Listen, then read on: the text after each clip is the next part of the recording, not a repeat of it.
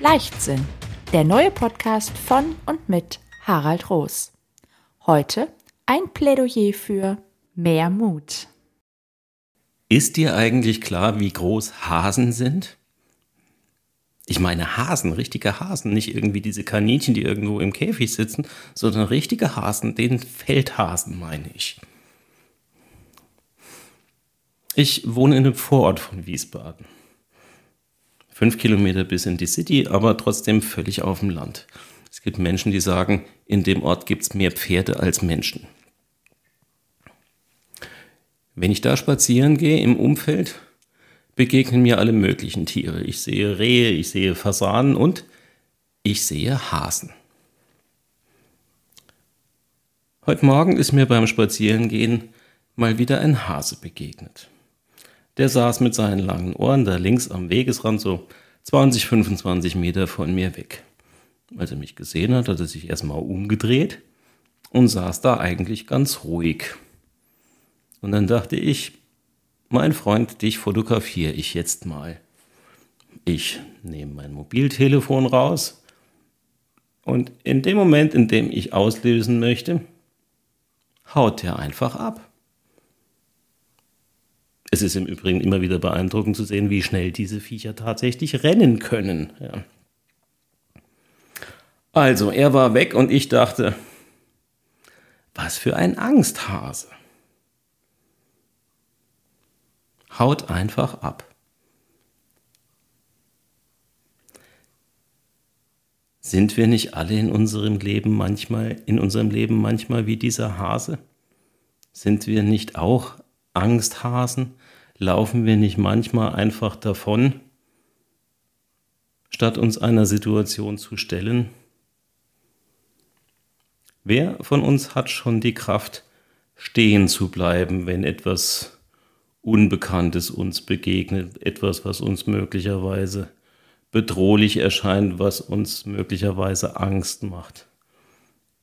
Wer schaut schon genau hin, was kommt da wirklich auf mich zu und setzt sich damit auseinander. Wer hat schon die Kraft, wirklich standzuhalten, wenn es einmal stürmisch wird im Leben, wenn es schwierig wird, wenn es unangenehm wird? Es geht nicht um Standhalten um jeden Preis. Ähm, wenn ein Tornado auf dich zurast, macht es wenig Sinn, sich so zu verhalten wie eine deutsche Eiche. Die mag zwar am Ende stehen bleiben, aber ihr Laub ist komplett los. Da ist es schon sinnvoller, sich so zu verhalten wie ein Bambus. Der neigt sich im Sturm zur Seite und richtet sich danach wieder auf. Das scheint mir wesentlich sinnvoller. Aber es ändert nichts an der Tatsache, dass es manchmal sinnvoll ist, sich seiner Angst zu stellen. Das kann aber nur funktionieren, wenn wir überhaupt erkennen, wovor wir Angst haben, wenn wir überhaupt erstmal wahrnehmen, dass wir Angst haben vor etwas. Vielleicht sollten wir manchmal, bevor wir unserem inneren Angsthasen freien Lauf lassen, ihn erstmal ein bisschen sitzen lassen, damit er sich anschauen kann, wovor er eigentlich Angst hat. Vielleicht hätte dieser kleine, große Hase erkannt, dass ich ihn nur fotografieren wollte, mich über ihn gefreut habe. Ich hätte ja nicht mehr gemacht, als noch ein bisschen näher ranzugehen, um ihn noch besser fotografieren zu können.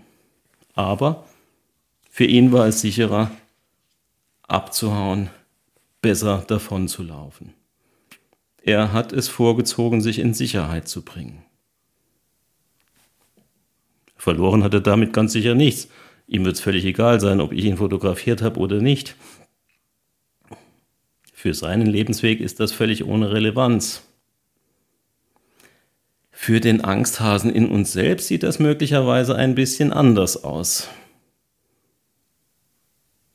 Also, wie hältst du es mit deiner Angst?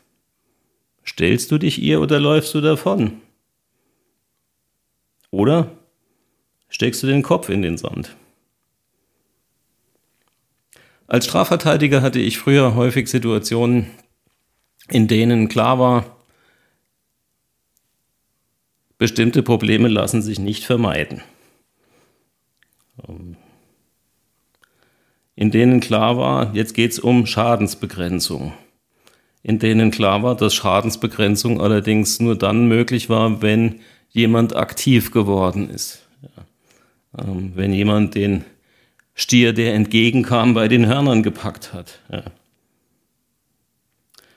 Ich habe meinen Mandanten oft gesagt, es ist sinnvoller, diesen Stier bei den Hörnern zu packen, als jetzt den Kopf in den Sand zu stecken. Wenn Sie jetzt den Kopf in den Sand stecken, dann hat der Stier Sie am Ende am Arsch. Vielleicht wäre es sinnvoller, den Stier bei den Hörnern zu packen. Also, wie hältst du es mit der Angst? Stellst du dich ihr, packst du sie bei den Hörnern oder läufst du davon? Wenn dich nicht nur interessiert, was Harald in seinem Podcast zu sagen hat, sondern was er sonst noch mit und für Menschen tut, schau einfach nach auf seiner Website. Unter www.harald-roos.de findest du mehr zu seinen Seminaren und Coachings. Er freut sich auf dich.